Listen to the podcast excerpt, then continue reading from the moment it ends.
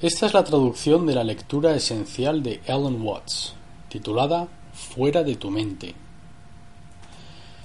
Cuando uno habla de despertar, significa deshipnotización, entrando en tus sentidos. Pero claro, para hacer esto, has de salir fuera de tu mente.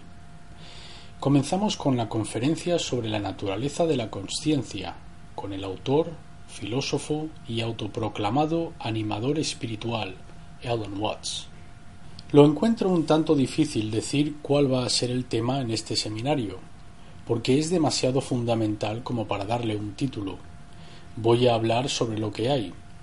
Ahora, la primera cosa que hemos de hacer es darles a nuestros puntos de vista algunos antecedentes sobre las ideas básicas que como occidentales viviendo hoy en los Estados Unidos influenciaron nuestro sentido común diario, nuestras nociones fundamentales sobre de qué trata la vida. Y hay orígenes históricos para esto que nos influencian más fuertemente de lo que la mayoría de la gente se da cuenta.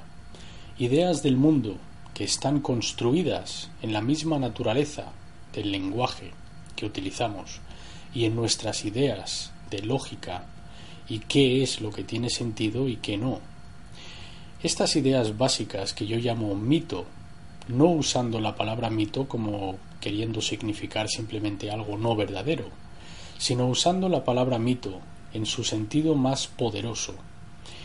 Un mito es una imagen, en términos por la cual intentamos dar sentido al mundo, y nosotros, en el presente, estamos viviendo bajo la influencia de dos muy poderosas imágenes, que son inadecuadas en el presente estado de conocimiento científico.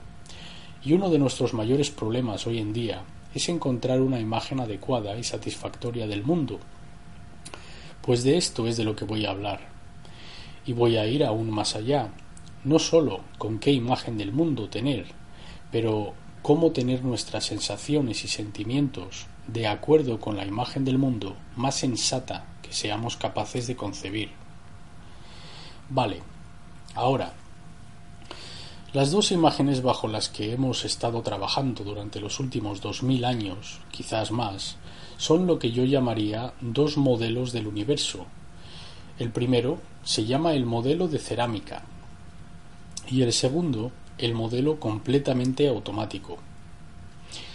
El modelo cerámico del universo está basado en el libro de Génesis, a través del cual el judaísmo, el islam y la cristiandad derivan su imagen básica del mundo.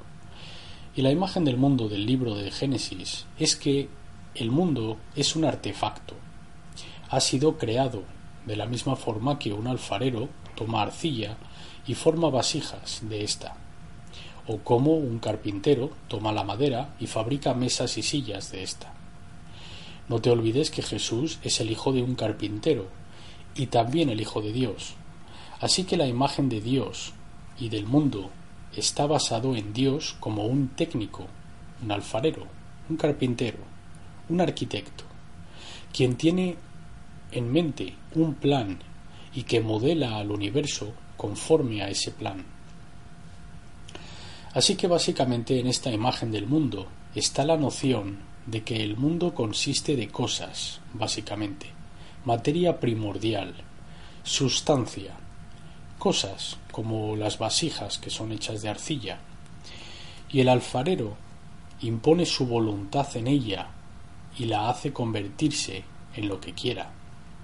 Y así, en el libro de Génesis, el Señor Dios crea a Adán del polvo de la tierra. En otras palabras, hace una figura de arcilla y luego exhala su aliento en ésta y cobra vida, porque la arcilla se convierte en informada. Por sí misma no tiene forma, no tiene inteligencia y por lo tanto requiere una inteligencia externa, una energía externa, para traerla a la vida y darla sentido Así que de esta manera heredamos una concepción de nosotros mismos siendo artefactos, siendo creados, y es perfectamente natural en nuestra cultura que un crío pregunte a su madre cómo fui creado o quién me creó. Y esta idea es muy muy poderosa, pero por ejemplo no es compartida por los chinos o los hindús. Un crío chino no preguntaría a su madre cómo fui creado. Un crío chino quizás pregunte a su madre cómo crecí, que es un procedimiento totalmente diferente al de crear. Verás, cuando creas algo, lo pones junto, organizas las piezas o trabajas desde afuera hacia adentro, como un escultor trabaja sobre una piedra o el alfarero trabaja la arcilla. Pero cuando ves algo crecer, funciona en la dirección contraria, funciona desde el interior hacia el exterior, se expande, florece, y sucede todo sobre sí mismo a la vez. Es decir, la forma simple y original, digamos, de una célula viva en la matriz, progresivamente se complica a sí misma, y ese es el proceso de crecimiento. Y es muy distinto al proceso de crear, y por esta razón hay una diferencia fundamental entre lo creado y el creador.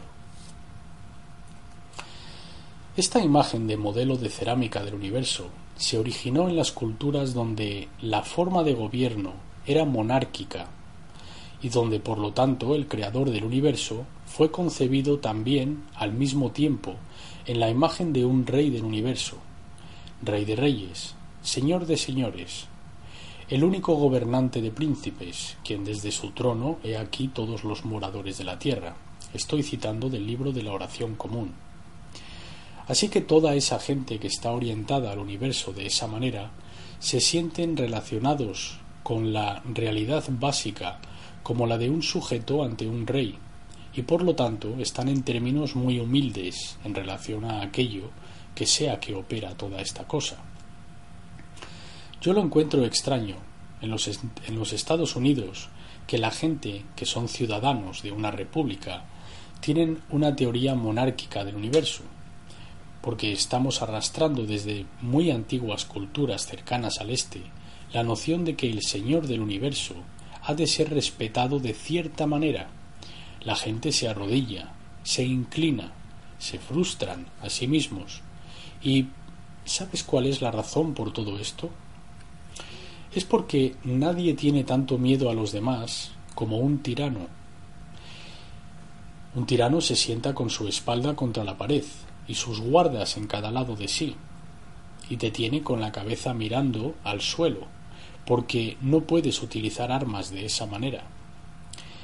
Cuando estás en su presencia, no te levantas y le encaras, porque podrías atacarle, y él tiene razones para temer que ataques, porque él os está gobernando a todos, y el hombre quien os gobierna a todos es el mayor estafador de todos, porque él es el que ha triunfado como criminal. Los demás son apartados hacia un lado porque los criminales que encerramos en las cárceles son simplemente aquellos que no llegaron.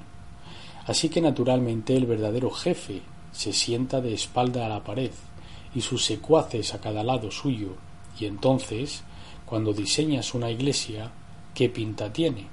Una iglesia católica, con el altar como solía ser, aunque está cambiando ahora porque la religión católica está cambiando, pero la iglesia católica tiene su altar de espalda a la pared, en la parte este de la iglesia, y el altar es el trono, y el cura es el jefe visir de la corte, y está haciendo una suspensión al trono.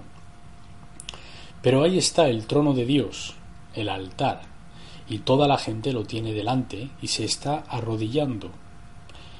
Y la gran catedral católica se llama la Basílica, del griego Basileus, que significa rey. Así que una basílica es la casa del rey. Y el ritual de la Iglesia católica está basado en los rituales de corte de Bizancio, de Bizancio. Una iglesia protestante es un tanto diferente, aunque básicamente igual. Los muebles de la iglesia protestante están basados en un tribunal judicial, el púlpito. El juez, en un tribunal americano, viste una túnica negra, Viste exactamente la misma indumentaria que un ministro protestante, y toda la gente se sienta en los cajones. Hay un cajón para el jurado, un cajón para esto, un cajón para el otro. Y esos son los píos, en un tipo ordinario de iglesia protestante coloquial. Así que ambos de este tipo de iglesias tienen una vista autocrática de la naturaleza del universo, decoradas en sí mismas, arquitectónicamente construidas de acuerdo con imágenes políticas del universo. Una es el rey y la otra es el juez, su señoría. Y hay sentido en todo esto. Cuando estás en los tribunales has de referirte al juez como su señoría. Esto evita que la gente que se involucra en litigio pierda su temperamento y sean groseros. Tiene cierto sentido esto. Pero cuando quieres aplicar esta imagen al universo mismo, a la mismísima naturaleza de la vida en sí, tiene limitaciones. Para empezar, la idea de la diferencia entre materia y espíritu. Esta idea ya no funciona. Hace mucho, mucho tiempo los físicos dejaron de preguntar qué es la materia. Comenzaron preguntando esto, querían saber cuál es la sustancia fundamental del mundo, y cuanto más cuestionaban esta pregunta, más se daban cuenta que no podían contestarla, porque si vas a decir lo que es la materia, has de describirla en términos de comportamiento, es decir, en términos de forma, de patrón. Dices lo que hace, describes las partes más pequeñas de esta que puedes ver, los átomos, los electrones, los protones, los mesones, todo tipo de partículas subnucleares, pero nunca, nunca llegas a la cosa básica, a la materia básica, porque no hay ninguna. Lo que sucede es esto. Cosa es una palabra para el mundo tal como aparece cuando nuestros ojos están desenfocados, borrosos. Cosas, la idea de cosas, es que es indiferenciado, como algún tipo de babilla, y cuando tus ojos no están enfocados nítidamente, todo parece borroso. Cuando enfocas, ves una forma, ves un patrón. Así que todo lo que podemos hablar, es de patrones. Así que la imagen del mundo, en la física más sofisticada de hoy en día, no es cosas formadas, vasijas de arcilla, sino patrón. Un patrón autodiseñado y moviéndose por sí mismo, un baile. Y nuestro sentido común, como individuos, aún no se ha puesto al corriente con esto. Ahora bien, en el transcurso del tiempo, en la evolución del pensamiento occidental, la imagen cerámica del mundo terminó en problemas, y cuando a lo que yo llamo el modelo completamente automático o imagen del mundo, en otras palabras, la ciencia occidental estaba basada en que había leyes de la naturaleza, y obtuvo esa idea del judaísmo y la cristiandad y el islam, que, en otras palabras, el alfarero, el creador del mundo, al comienzo de los tiempos estableció las leyes.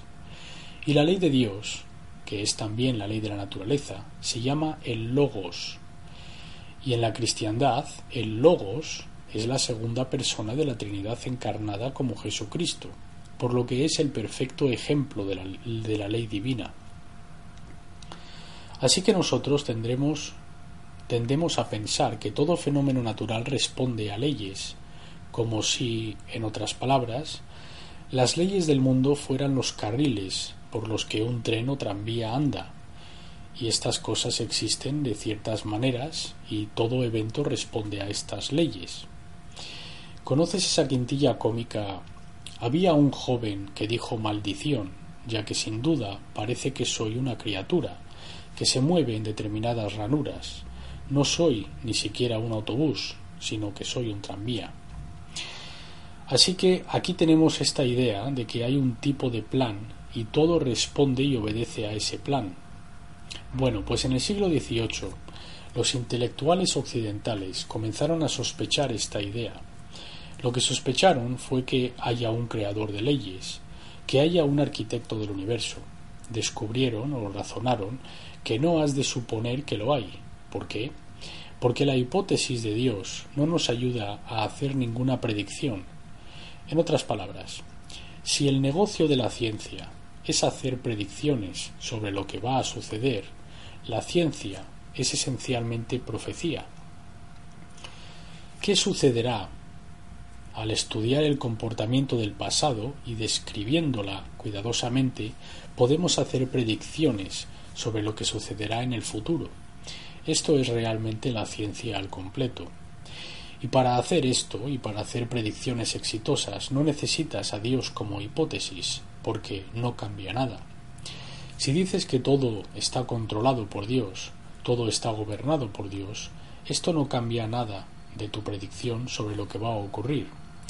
Así que lo que hicieron fue simplemente soltar esa hipótesis, pero mantuvieron la hipótesis de ley, porque si quieres, si puedes predecir, si puedes estudiar el pasado y describir cómo se han comportado las cosas y has obtenido algunas regularidades del comportamiento del, universo, llamas a eso ley. Aunque puede que no sea ley en el sentido ordinario de la palabra, sino simplemente regularidad. Así que lo que hicieron fue eliminar el creador de las leyes y se quedaron con las leyes. Así que concibieron el universo en términos de un mecanismo, algo que en otras palabras funciona de acuerdo con principios mecánicos, semejantes al funcionamiento de un reloj. La imagen del mundo entero de Newton estaba basada en los billares. Los átomos son las bolas de billar y se golpean mutuamente, y por lo tanto cada individuo es definido como una disposición muy muy, compleja de bolas de billar siendo golpeadas por todo lo demás.